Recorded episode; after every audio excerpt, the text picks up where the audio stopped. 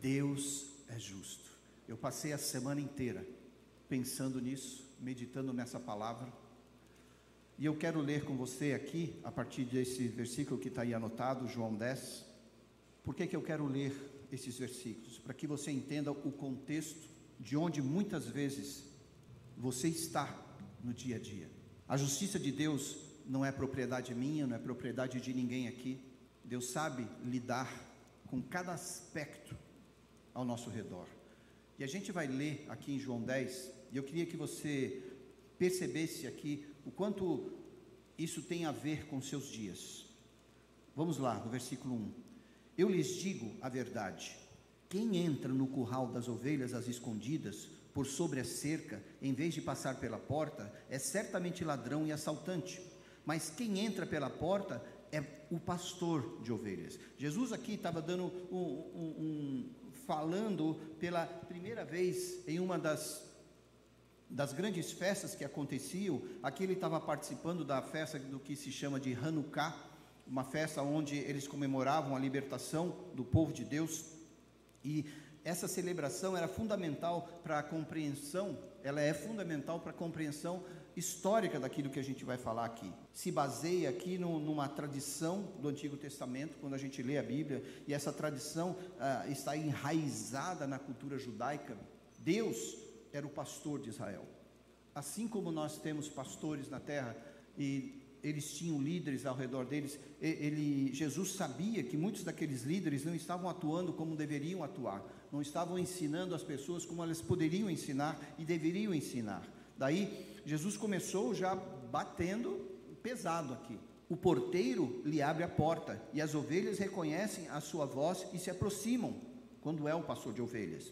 Ele chama as suas ovelhas pelo nome e as conduz para fora. Depois de reuni-las, vai adiante delas e elas o seguem, porque conhecem a sua voz.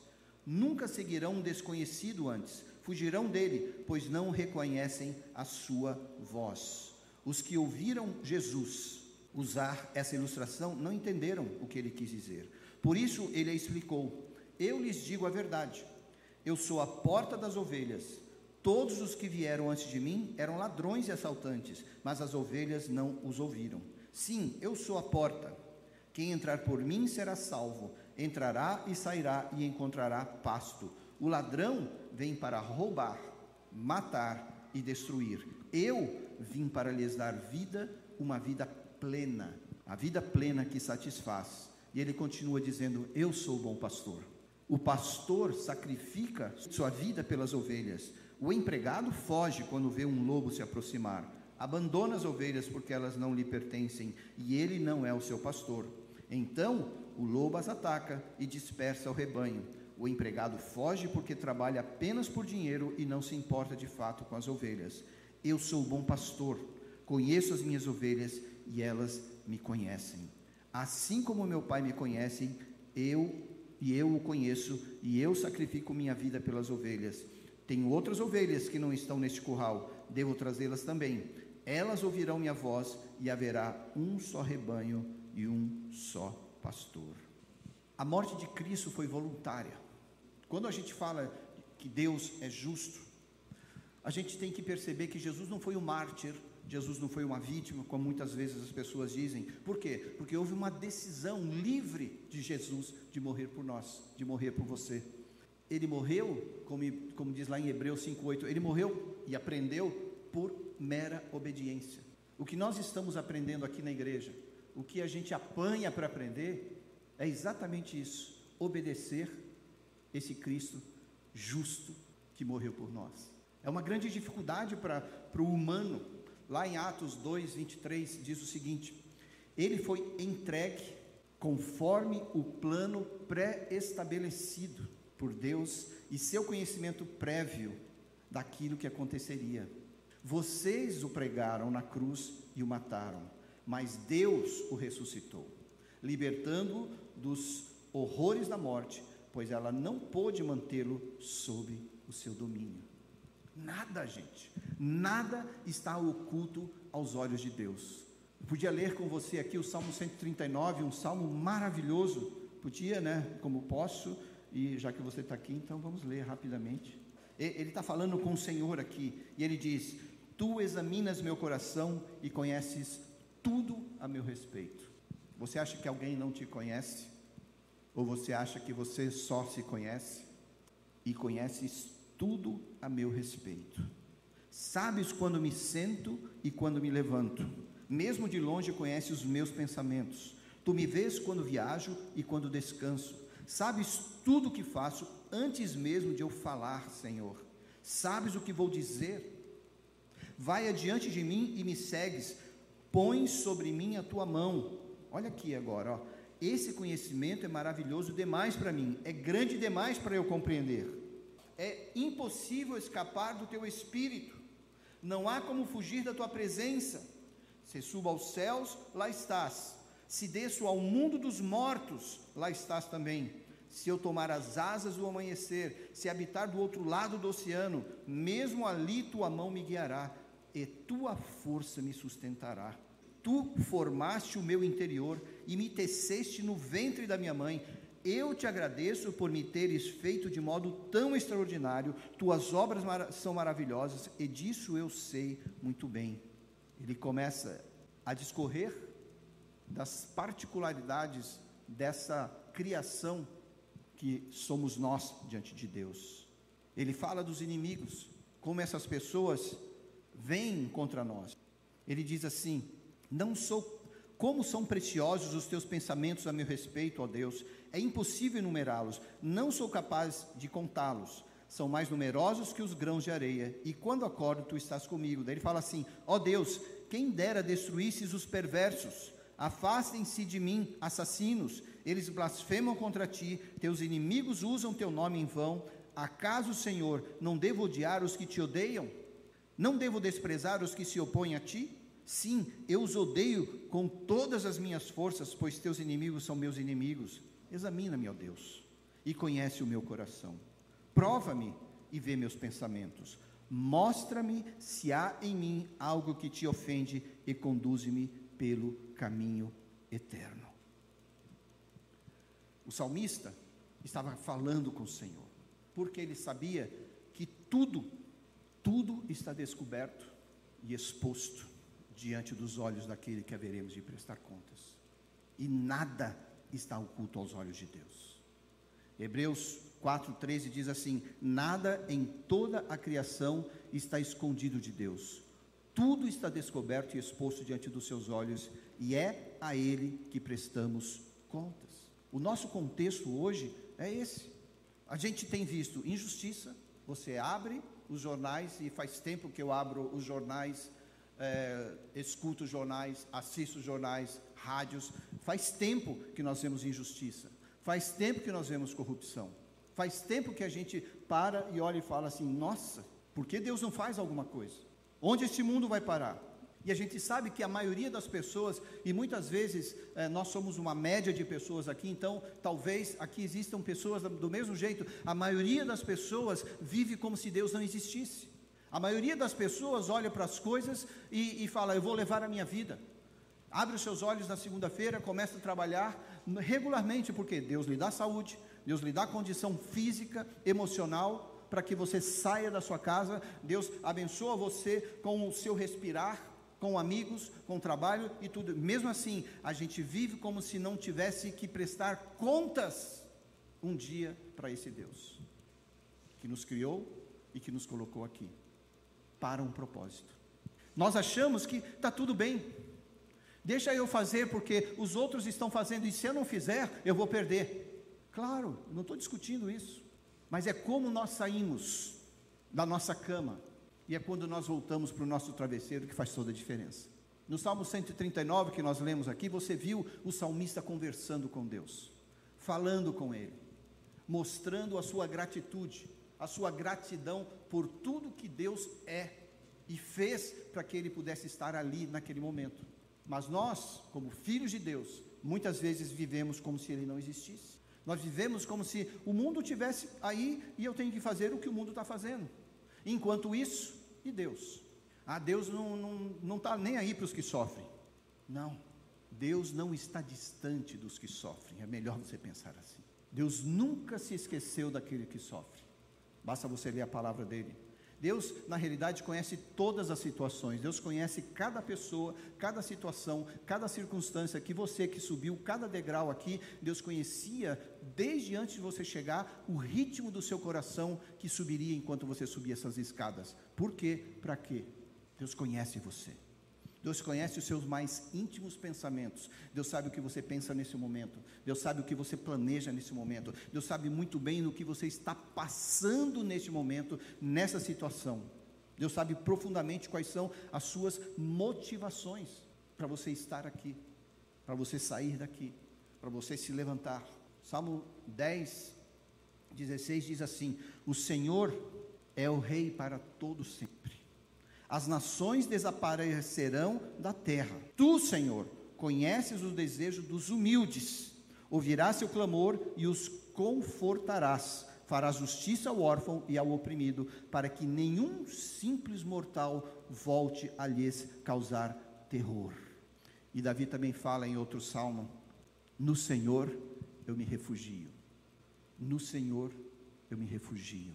Eu fui fazer uma pesquisa uma pesquisa rápida aqui na Bíblia sobre a justiça de Deus. E a Bíblia diz que Deus é justo em várias e várias e várias. E existem mais de 100 eh, notificações aqui da justiça, não só de Deus, mas Deus também dizendo que você e eu podemos ser justos e podemos ser reconhecidos por Deus como justos.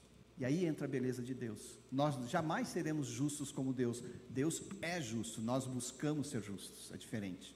Mas Deus nos dá essa condição, pelo menos para que Ele diga assim: Eu estou vendo que você é justo, eu estou vendo que você está buscando justiça, eu estou vendo que você está correndo atrás daquele que é justo, daquele que é Senhor. Então nós temos que primeiro olhar e reconhecer: Deus é justo, ponto final. Você não precisa interpretar Deus é justo até aqui. Deus é justo, até, não, Deus é a justiça que nós não vemos nessa terra. Deus é a justiça que nós não descobrimos nos jornais. E se ela está fundamentada, e é isso que eu quero trazer para você hoje aqui, que você, durante essa semana, durante esse momento que você está escutando essa palavra, você possa pensar que os seus paradigmas de antigamente, das dúvidas de quem está dominando nessa terra e está conduzindo o seu povo adequadamente, quando você tira essa essa desculpa que muitas vezes nós usamos para que nós nos confortemos com os nossos erros, quando a gente tira isso e coloca o pensamento claro que a nossa esperança está fundamentada no Criador, em quem nós dizemos que amamos, em quem nós procuramos quando estamos sós, em quem nos socorre em meio às lutas e dores. Daí a coisa pode mudar. Por quê? Quando nada, quando nada, nem ninguém é justo a gente sabe que Deus é. E aí você vai ser conduzido a partir dessa presença. Em cada situação da sua vida, em cada circunstância da sua vida, você vai caminhar diferente. Olha um exemplo aqui em Mateus 5. Certo dia, quando Jesus viu que as multidões se ajuntavam, subiu à encosta do monte e ali sentou-se. Seus discípulos se reuniram ao redor e ele começou a ensiná-los. Eu tive nesse monte, eu fui curado nesse monte das bem-aventuranças. Eu tenho uma experiência com Deus, estou falando coisa pessoal. Naquele dia que eu estava, eu vou ler para você aqui o que Jesus pregou ali. Eu não estava lá nesse dia, apesar de ser bem antigo, né?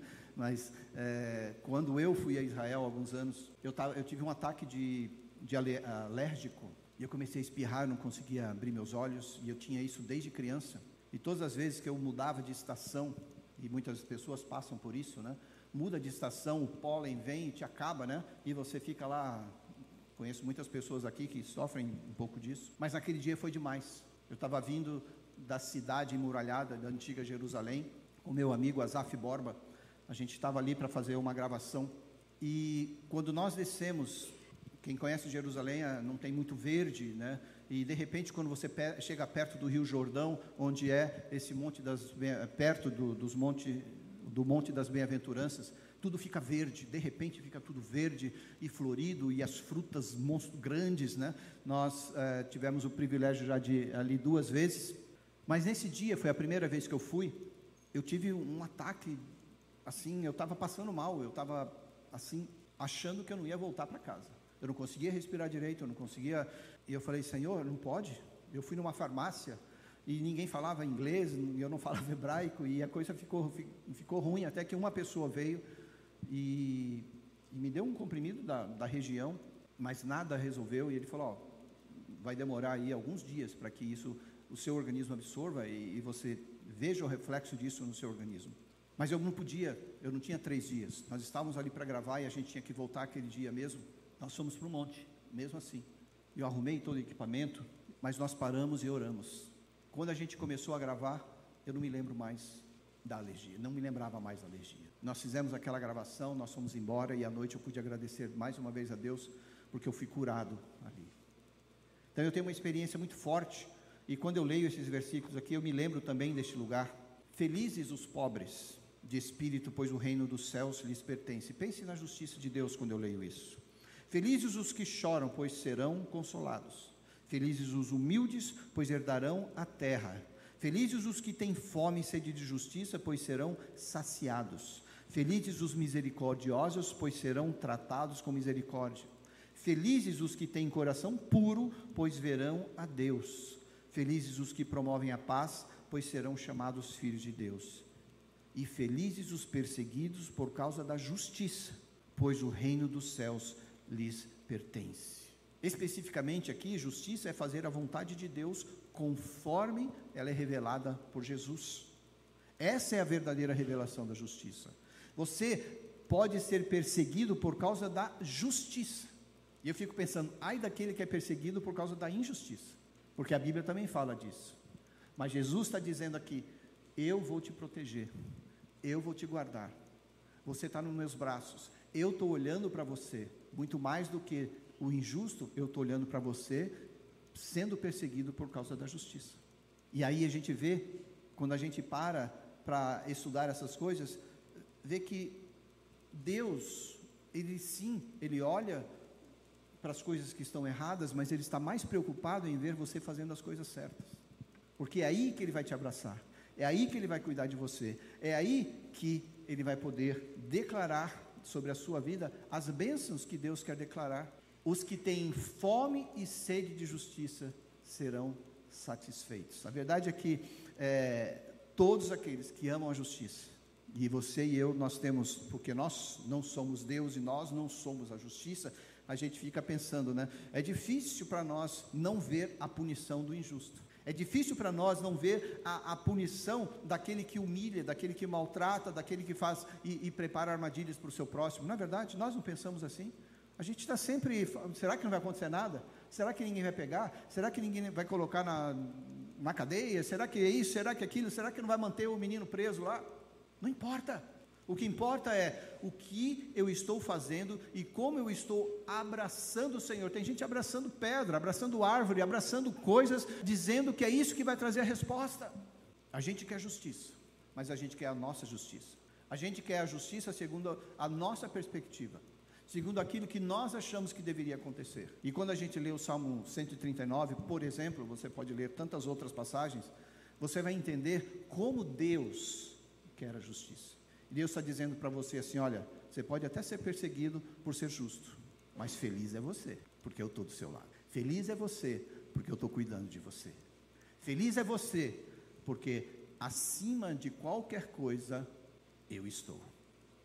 É o que Deus nos fala. Pare para pensar naquilo que você briga hoje, nas injustiças humanas. A gente tem que pedir perdão para Deus, porque o nosso pensamento está não em sermos somente justos. O nosso pensamento muitas vezes está em, na, é, firmado na injustiça dos outros. Quando Deus fala, focalize a sua atenção na sua justiça e deixa o resto comigo. Feliz é você, porque eu vou cuidar de você. Presta atenção. É preciso confiar na justiça divina. A razão pela qual eu meditei muito essa semana sobre isso é para expressar para você essa frase. É preciso confiar na justiça divina, porque se nós não confiarmos na justiça divina, nós vamos viver como se Deus não existisse. Nós vamos dizer e declarar para nós mesmos: eu não creio em Deus. A gente pega a Bíblia, coloca embaixo do braço, a gente carrega na nossa memória, a gente estuda, a gente ouve, a gente assiste, a gente faz de tudo. Mas se eu não confiar na justiça divina para me corrigir e para atender às minhas é, necessidade de, daquilo que eu quero ver acontecer, se eu ficar focalizando nisso, gente, eu não vou conseguir crer. Daí você fala, mas será que Deus não vai fazer justiça? Eu vou dizer para você o seguinte: pela Bíblia nós aprendemos que a justiça de Deus, em algumas situações, é feita aqui na terra, e outras, quando as pessoas se encontrarem com Ele em algum tempo futuro. Porque todos nós sentaremos, estaremos diante do trono de Deus. E Deus vai dizer, no juízo final, a Bíblia chama de juízo final, Deus vai nos dizer se estamos certos ou errados, se estavam certos e errados os outros, não nós, porque essa justiça não é nossa. E duas coisas acontecerão com certeza: o Senhor vai punir os maus, os maus vão sofrer as consequências dos seus atos, porque Deus é justo e a justiça de Deus prevalece. E segundo ponto é que ele vai honrar quem tiver sido fiel a ele. A Bíblia diz, né? Sede fiel. Fostes fiel no pouco, Vem para o meu reino, que eu vou te colocar no muito. Vem para perto de mim. Então, não nos cabe questionar porque Deus não faz isso, não faz aquilo. Ele sabe e conhece cada aspecto da sua vida, cada parte da sua vida. Deus não se impressiona, não se pressiona. Eu não pressiono Deus. Eu não coloco Deus num canto e falo, agora você vai ter que responder. Ah, agora vai. Você já não fez isso? Deus vai ter que me responder. É diferente de você perseguir o Senhor, de se dobrar aos pés dele e ficar a noite inteira ali clamando. É bem diferente. Não tem nada errado com isso. Persiga o Senhor. Não foi isso que aconteceu com Jacó? Teve que lutar com o Senhor. Saiu meio ferido fisicamente, mas saiu vitorioso espiritualmente. A Bíblia diz que o teu choro pode durar a noite inteira, mas a alegria vem ao amanhecer. Não nos cabe questionar e, ou pressionar o Senhor porque Ele sabe de tudo. O nosso Deus onisciente, o nosso Deus onipotente e o nosso Deus onipresente. Ele cuida de nós. Ele cuida de nós.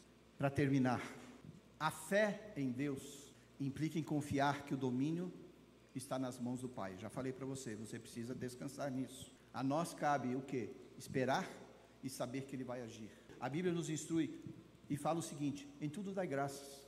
Fácil, né? Dai graças. Tudo dai graças. Você fala, eu não consigo. A gente não consegue mesmo. Eu, eu não estou falando só de você. A gente não consegue em tudo dar graças. Mas a gente tem que brigar por isso. Tem que brigar por isso. Ele conhece você. Deus sabe o que acontece com você. Deus já viu o que foi arquitetado contra ou a favor de você. E Deus sabe as nossas mais reais e verdadeiras intenções e muitas vezes escondidas e guardadas intenções. E Ele nos conhece e sabe de todo o esforço que nós temos feito. Alguns fazem mais, outros fazem menos. Mas assim como Deus te conhece, e quanto mais você conhece a Deus, mais você se conhece. Quanto mais você conhece a Deus, mais você se conhece. E quanto mais você se conhece, mais você vai querer e desejar conhecer a Deus, porque daí você vai se conhecer mais. Tudo isso é baseado nessa natureza de sabedoria divina. Ele vai nos abençoar vai nos guardar e vai nos proteger. Isso é estabelecido por Ele, para nós, para os seus filhos. Ele guarda você, Ele cuida de você, Ele abençoa você e Ele protege você. O quanto você é agradecido disso, mostra o quão justo você tem sido. O quanto você reflete nisso, mostra o quanto você pode um dia ser reconhecido por Deus e dizer, que vai dizer, Ele é justo. Antes do livro de Salmos, tem o livro de Jó. E no livro de Jó, no capítulo 1, no versículo 8, Deixa eu ver se é o 8 mesmo. Então o Senhor perguntou: O que estava acontecendo aqui é a demonstração da soberania de Deus e da justiça de Deus na terra. Satanás chegou porque Deus fez com que ele chegasse ali naquele momento. E Deus falou assim: De onde você vem? perguntou o Senhor. Perguntando a Satanás. Satanás respondeu: Estive rodeando a terra, observando o que nela acontece. A palavra de Deus traz luz para o seu entendimento, mas você precisa ler e entendê-la. Quando você lê, Deus apresenta isso. Olha aqui. Estive rodeando a terra observando o que nela acontece. Daí, olha o que Deus fez. Então o Senhor perguntou: Você reparou o meu servo Jó? Olha o que ele fala: Não há ninguém na terra, mesmo como ele. É homem íntegro e correto. Teme a Deus e se mantém afastado do mal. Jó tinha tudo para ser o que muitos milionários são hoje, porque ele era um milionário. Jó tinha tudo para se esquecer de Deus, porque ele provavelmente não precisaria, entre aspas, de Deus, segundo o conceito humano. Por quê? Porque ele tinha carros e cavalos, ele tinha servos, ele tinha uh, dinheiro, ele tinha plantação, ele tinha tudo que um homem naquela, naquela época queria ter. No entanto, o testemunho de Deus para esse homem foi: não há ninguém na terra como ele, é homem íntegro e correto, teme a Deus e se mantém afastado do mal. E aí, você que conhece um pouco da história de Jó, você vê como tudo isso aconteceu. O que Jó passou, ninguém aqui escolheria passar. O que Jó sofreu, nenhum de nós ousaria pensar se a gente sobreviveria como ele sobreviveu com fé e temor diante de Deus.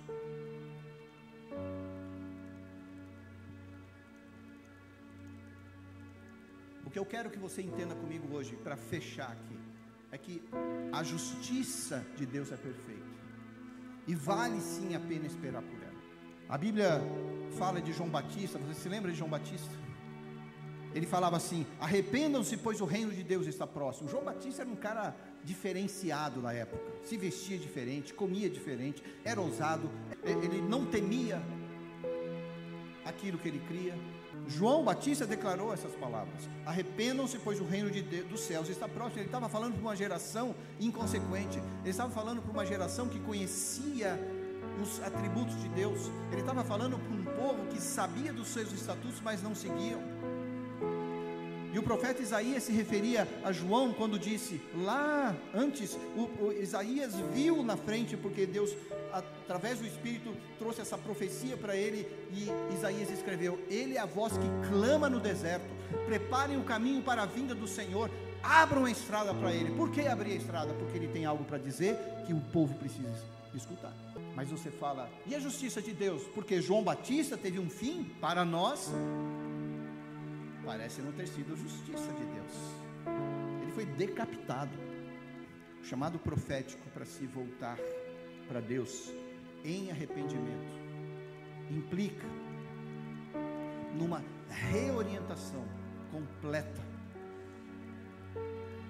Eu preciso buscar Deus e saber: será que eu estou no rumo certo? Eu preciso ser reorientado para ver se os meus caminhos, as minhas escolhas, as minhas decisões estão indo do jeito que tem que ser, não do jeito que eu acho que tem que ser. Porque eu sei que eu erro. Você talvez não, mas eu sei que eu erro. E eu preciso perguntar: será que essa reorientação que eu peço, Senhor Deus, eu já encontrei? Você precisa perguntar, ser honesto diante de Deus a reorientação do orgulho, a reorientação dos pecados, a reorientação de uma obediência humilde diante do Senhor. A mensagem de João Batista iniciou uma verdadeira, a gente pode dizer, uma verdadeira aplicação prática de um seguidor de Jesus. João Batista era aquele cara ousado, você precisa ser ousado. João Batista chamava as pessoas para o arrependimento, e é o que nós precisamos, não somente mostrar, mas também chamar as pessoas para isso.